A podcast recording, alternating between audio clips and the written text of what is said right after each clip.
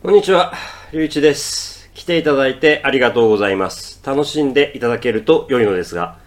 uh, This podcast and YouTube is mainly for the people studying Japanese. I'd like to help you to listen to and understand Japanese. I really wish you to enjoy this. I'm waiting for your messages, questions, requests, and advices.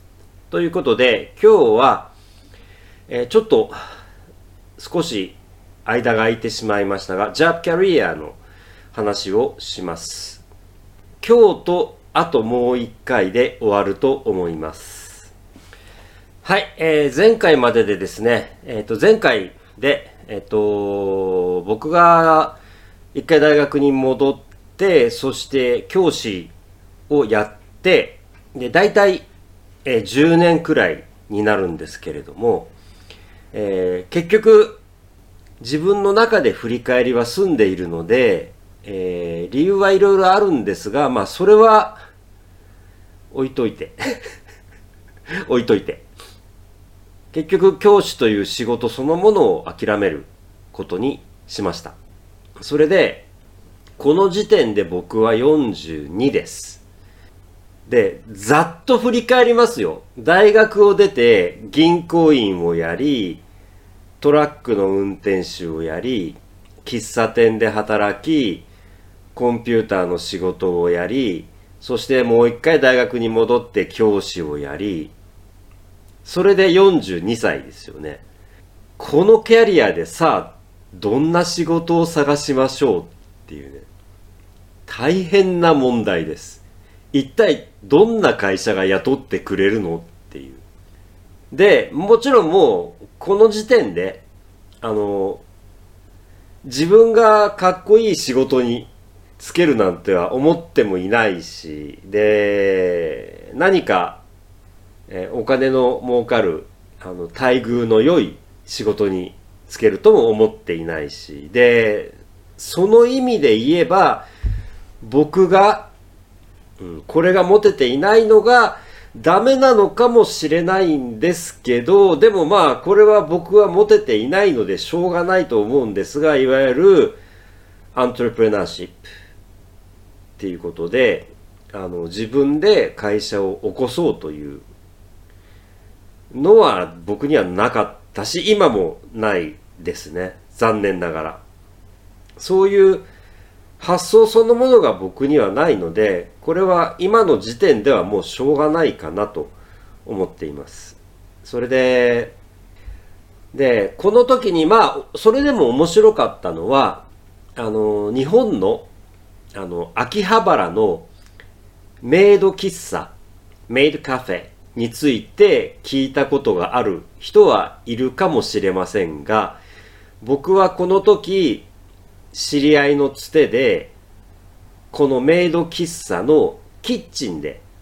料理をする仕事を少しやりました。で、まあ、面白かっ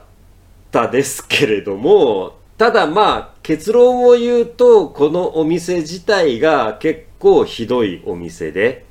で、僕もだいたい1年くらいやって、1年くらいかな、やって、辞めたんですけれども、お店も僕が辞めた後、半年経たずに潰れました。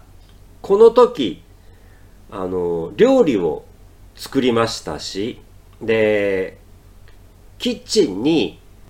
料理を仕事としてやったことのある人が一人だけいまして、で、その人にいろいろと教わって、で、もちろんそのメニューを考えたりとかしたんですけれども、この時に料理の作り方、包丁の使い方、それの基礎、本当に基本的なこと、1年ですから、そんなにプロになるほどはできないですけれども、この時に料理の基礎を教わったことで、実は僕は、あの、家で、もともと僕は、あの、パートナーと家事はシェアをしていて、二人ともできる時にできることをやるというスタイルだったんですけれども、今2人とも料理をやってるんですけれどもでも全部やれと言われたらできます。はい。それぐらい家庭料理であればできるようになったのはこの時に勉強したことが大きかったですね。だからお金にはなってないですけれどもでも僕が今まで仕事でやってきたことは日々生活する中で役に立ってはいるんです。いろいろと。で、その後、これも日本で、え、やってる大きなチェーン店のコーヒーショップなんですけれども、ドトールという、え、コーヒーショップがありまして、ここでも働きました。で、で、この二つに関して言うと、結局、経営してる人が、やっぱりよろしくなかったので、これは長くはちょっと続けられないなということで、それぞれ1年、1年という感じで、ちょっとこれは、うん、続けてもあまり意味がないなと思ったのでやめて、で、この後が僕にとって一番しんどい時でした。それで僕はその時44歳です。雇ってくれませんよ。僕はこの時、本当にもう一回、どういう会社が雇ってくれるのかを徹底的に挑戦することにしました。ただし、本当に大変でした。日本では採用をしてもらうときに履歴書というもの、英語だと多分レズメだと思うんですけれども、それを、えー、送ります。が、まあ、断られましたね。えー、そもそも連絡をして、その年齢ではうちはいりませんと。あるいは、うちは今募集をしていませんと言われたのが、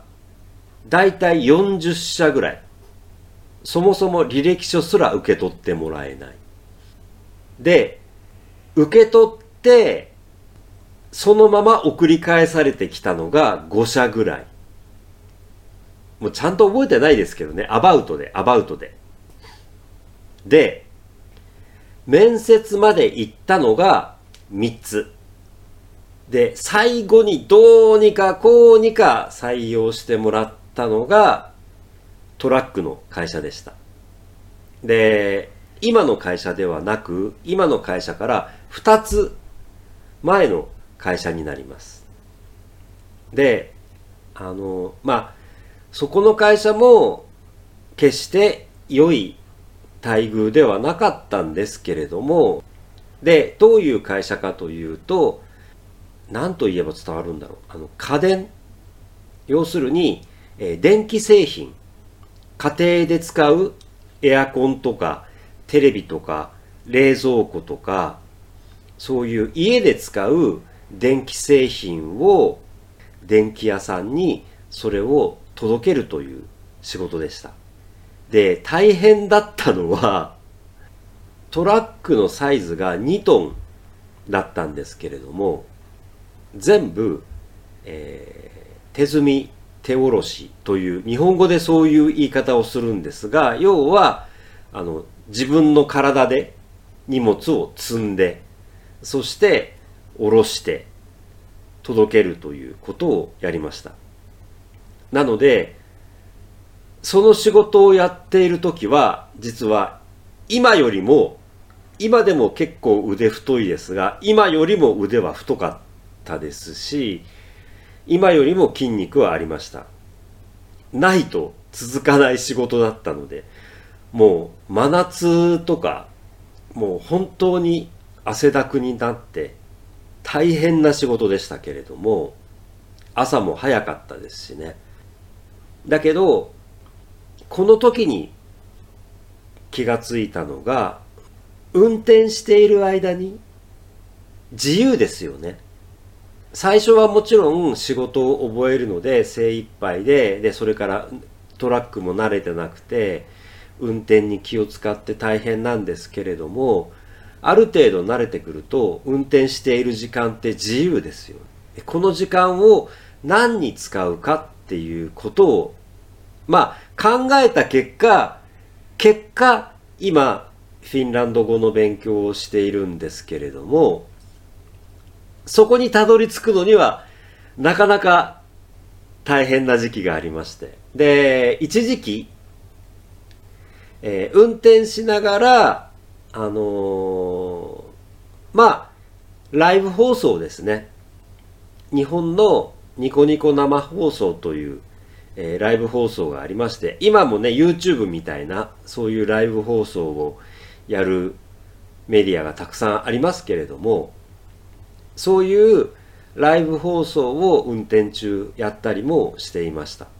それで友達ができたり、縁があったりということはありました。ただまあ、あの、とてもね、僕はこの時に採用してくださったこの会社の方にはとても感謝をしていて、で、いろんな会社がありますから、あの、難しいとは思うんですけれども、この会社は、うちはあそこからいくらもらってるんだよ。だからごめんなさい。あなたにはこれだけしか払えませんっていうことを全部教えてくれる会社だったので、納得はしていました。けれども、やっぱり、あまりにも給料が少ないのでは、やっぱ生活が成り立たないので、なので、いろいろと考えた結果、